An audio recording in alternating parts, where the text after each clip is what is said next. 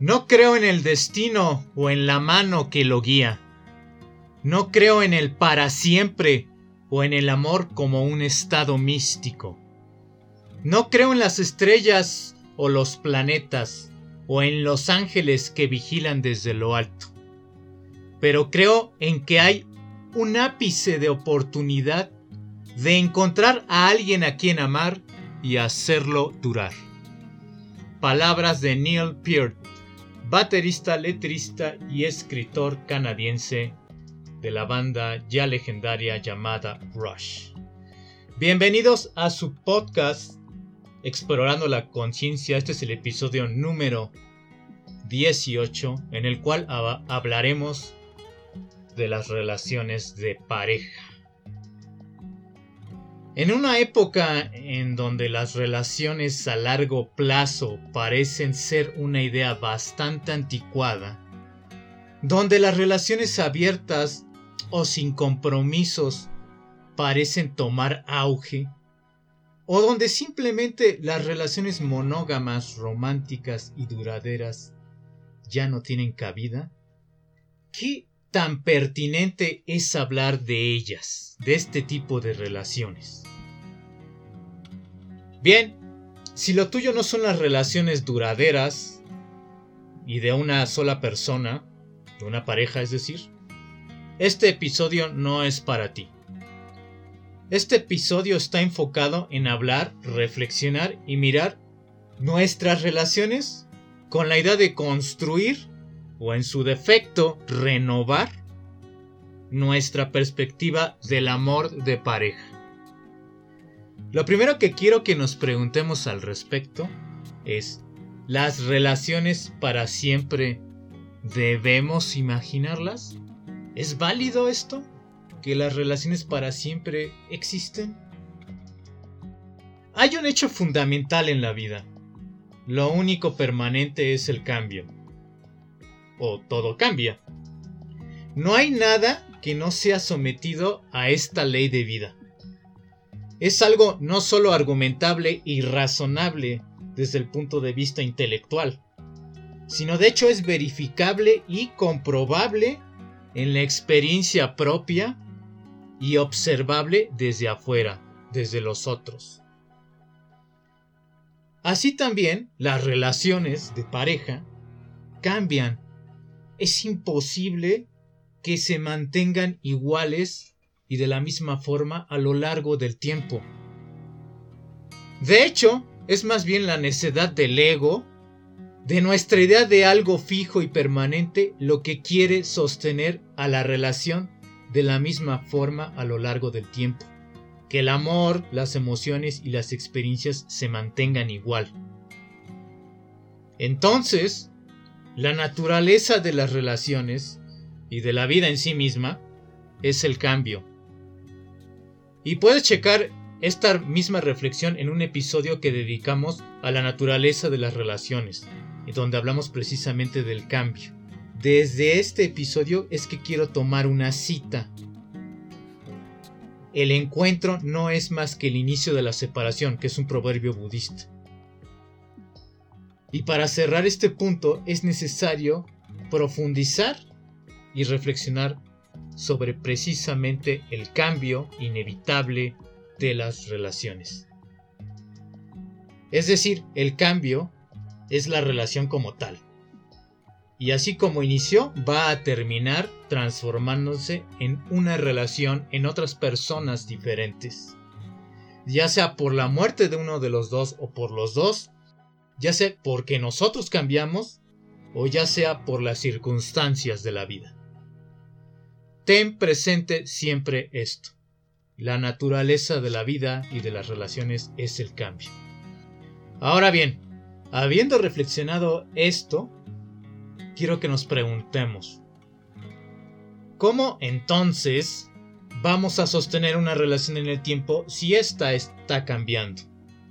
Lo primero que quiero que te preguntes y que recuerdes es cuando te enamoraste. Todo era muy diferente en ese momento de tu relación. Todo era muy intenso, los colores eran más intensos, los sentimientos, las emociones, los pensamientos todo era intenso. El amor, o mejor dicho el enamoramiento, nos hacía sentir de una forma bastante diferente. Y como también diría Neil Peart, en ese momento sentíamos que éramos inmortales, aunque por un tiempo limitado. Sabemos cómo actúa el cerebro cuando estamos enamorados. Y básicamente desde el punto de vista de la neurobiología, nuestro cerebro está funcionando de otra forma. Es como si estuviera drogado. Dicho en palabras coloquiales. Nuestro cerebro es un cóctel de químicos que alteran nuestra percepción o al menos nos hacen sentir y vivir de una manera más intensa. Pero, oh sorpresa, esto, el enamoramiento, también tiene un fin. La relación cambia y los químicos cerebrales pierden su intensidad.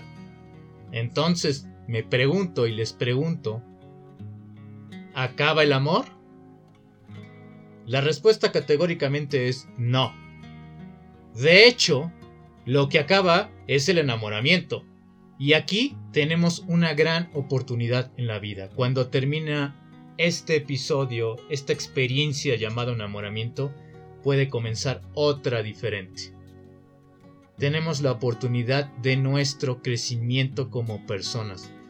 La oportunidad de comenzar a construir el amor ya sin las distorsiones o sin la experiencia propia del enamoramiento.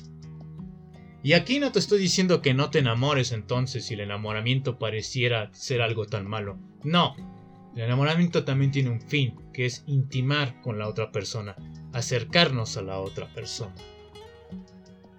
Lo que digo es que tengas presente que este estado de éxtasis va a terminar. Hay muchas personas que también se vuelven adictas a este estado de éxtasis del enamoramiento y van de un enamoramiento a otro, necesitando de esos estados de ánimo, de esos estados intensos. Y a esta reflexión hay que sumarle otras reflexiones adicionales. ¿Eres de los que crees en el destino? ¿En los astros? ¿En la leyenda del hilo rojo? ¿En el alma gemela? Bien, aquí te diré algo. Es más de lo mismo. Te enfrentarás inevitablemente a que el enamoramiento va a concluir. Aunque tú puedas encontrar tu alma gemela, esta sensación de novedad, de éxtasis, también va a terminar. Y esto es por lo que estamos hablando. Todo cambia.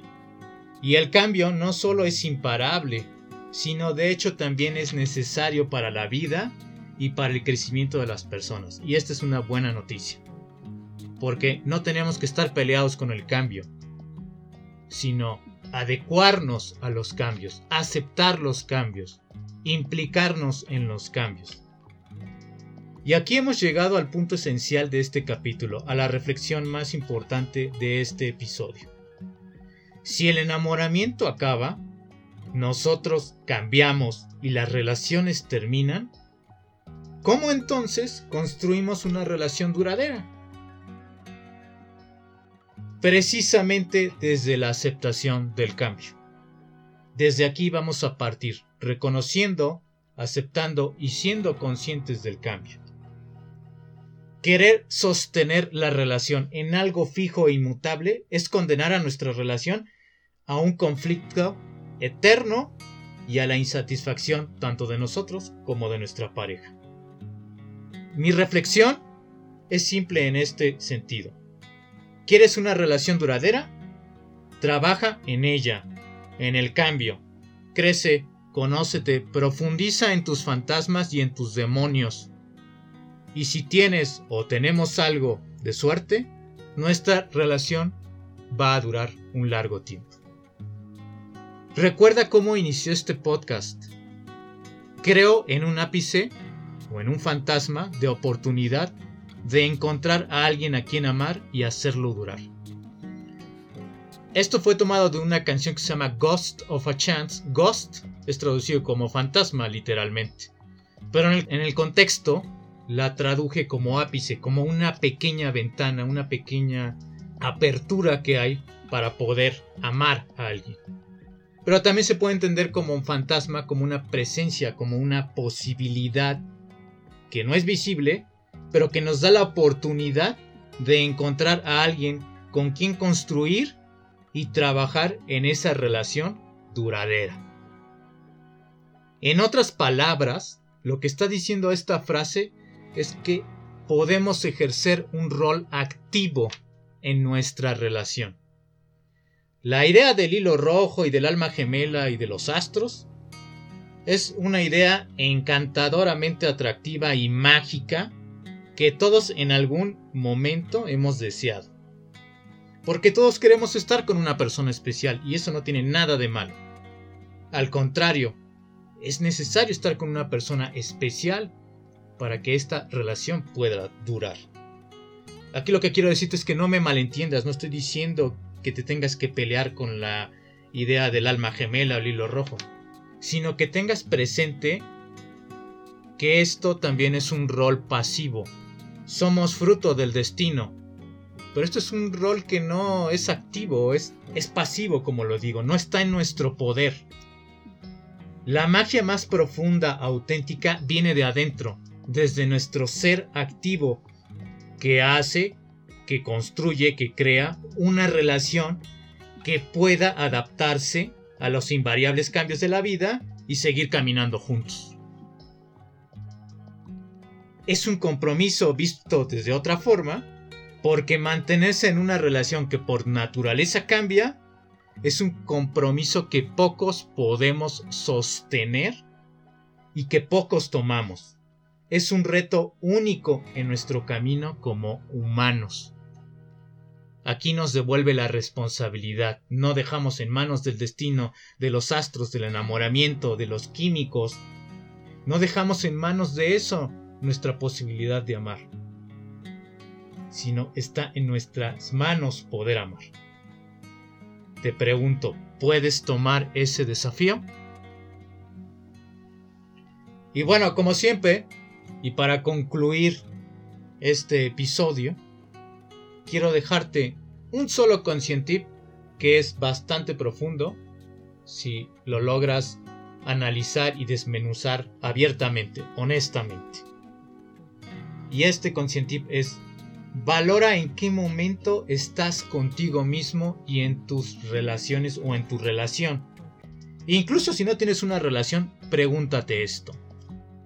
¿Estoy dispuesto a crecer en pareja aún con los cambios de la relación y de la vida? ¿Y hacer lo posible porque ésta dure? Si tu respuesta es categóricamente no, quizá no sea momento para que estés en una relación duradera, comprometida. Quizá necesites profundizar en ti mismo, en ti misma, para saber a dónde quieres llegar, a dónde quieres llevar y cómo quieres vivir tus relaciones. Si tu respuesta es categóricamente sí, felicidades. Estás listo o lista para una relación comprometida y hacerla durar lo que tenga que durar, porque no sabemos cuánto van a durar nuestras relaciones. Eso no está en nuestro poder, o no al menos totalmente. Y solo quiero hacer una nota final sobre esto. Hacer que una relación dure no significa aguantar cualquier cosa con tal de sostener esa relación no significa que tenga que perder mi dignidad e integridad como persona. Lo que significa es que hacemos durar una relación de semejantes, comprometidos en la pareja, en acompañarse, en crecer, en cuidarse y sobre todo en respetarse en su libertad individual.